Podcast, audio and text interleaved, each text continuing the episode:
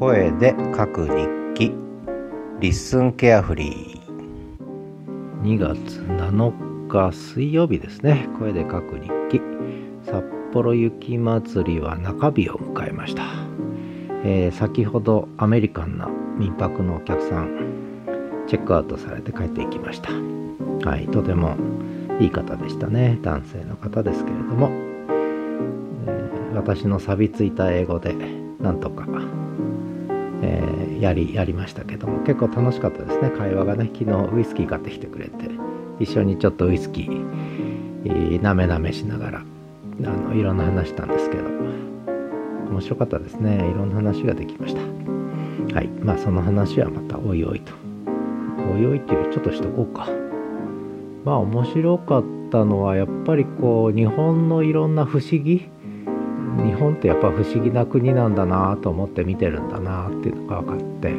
でそれは何でだと思いますかって聞くからうーんいやこれはきっとこういうことじゃないのとか言うとあ前に聞いた回答よりも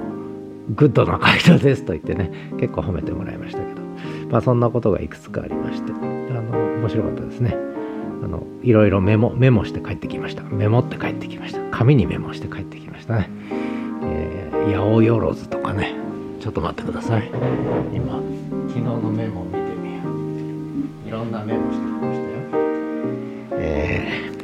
ー、better safe than to than seen とかね、えー、八百万とかね。あと世間ね。世間っていう言葉とか。保身とか見て見ぬふりとかね。触らぬ神にたたりなしとかね。それから、えー、見ざる言わざる聞かざるでしょ、えー、何の話してたんだと思いますけども。アメリカでは better safe than sorry って言葉があるそうですね。 Better safe than sorry。Sorry するぐらいだったら、えー、安全にしといた方がいいと。謝るぐらいだったら。謝るようなことが起きるぐらいだったらセーフなところにいた方がいいと。まあ身の安全を図るということなんですがでもそれよりも私が言ったのは better safe than to see って、えー、なるべく見ないようにするっていう。で see だ to see だとこう safe はあのねえー、と to see だと動詞なのでここをなんとかしたいねっていうことで、ね、作った言葉が2人で作った言葉が better safe than seen ですね。seen SEE だねまあいいや。はい。ということで次の話いきましょう。えー、帰ってきました。えー、それから？あと2日後、今度は9日にフランスの女性の方見えるんですけど、どうなりますか？楽しいですね。インターナショナルな民泊になってきました。はい。えー、そして、えー、っと、タイトルは、アメリカンの民泊体験と思考する4証言と、アイビズムと読みます。これ、アイビズムな、AI ビズムだな。AI ビズムな新番組と8ヶ月目のポッドキャストとブログ化するリスンの話ということで、まあ今頭の中にあることをちょっと日記に留めとこうと思うんですが、まあアメリカンな民泊体験はそういうことで、えー、久しぶりにちょっと片言英語を喋ったという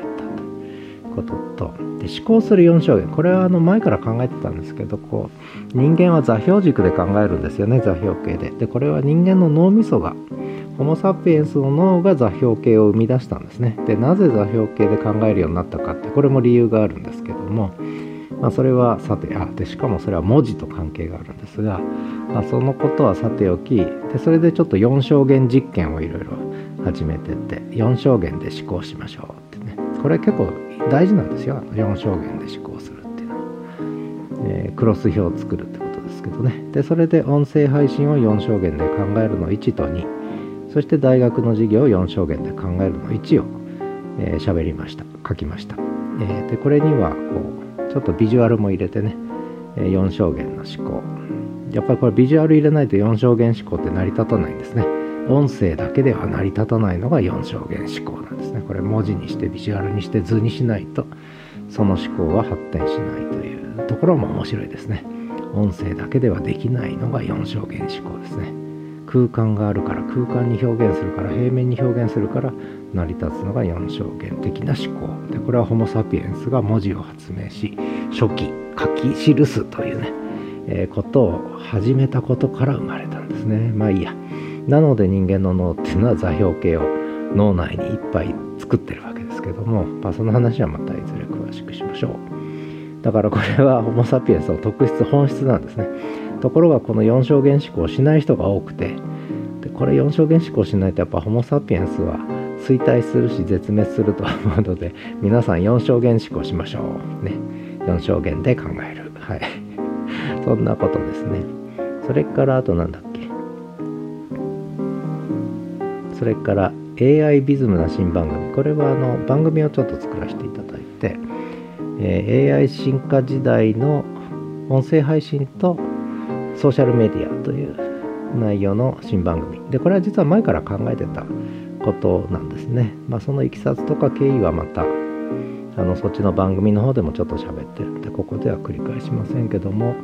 まあノートの方で私が書いたりしてきたテーマがやっぱり大学の話と政治の話ともう一個はこの SNSAI ホモ・サピエンス脳科学系のネタなんですよね。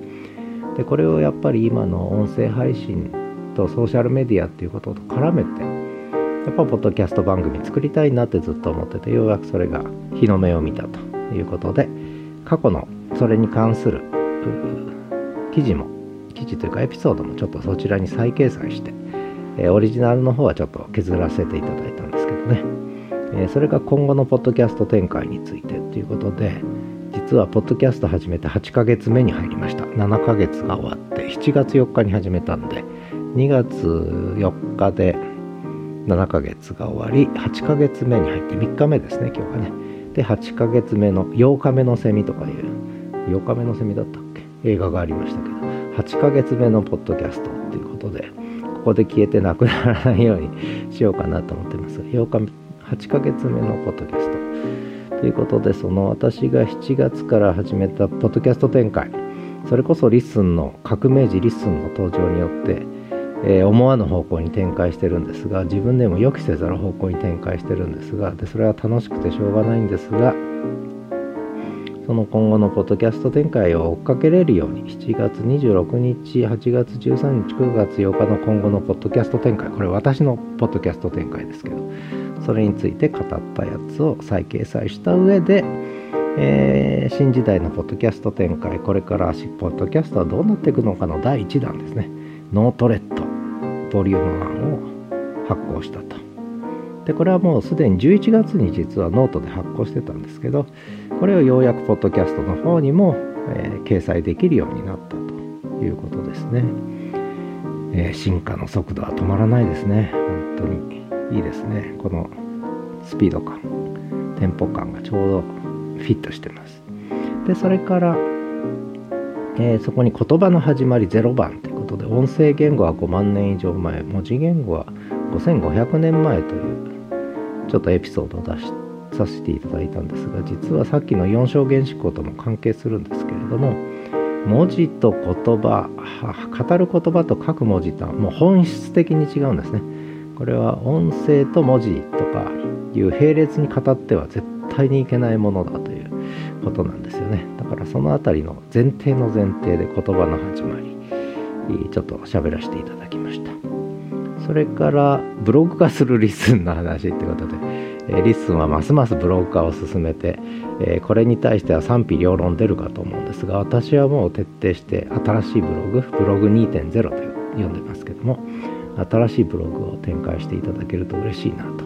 そういう意味ではかつてのブログに1.0はもういらなくなっていくんじゃないかってね。 LISTEN はポッドキャストサービスではなく音声配信サービスではなく文字起こしサービスではなく新しいブログだというのが私の中の認識になっちゃった今日の声で書く日記でした、えー、ではまた。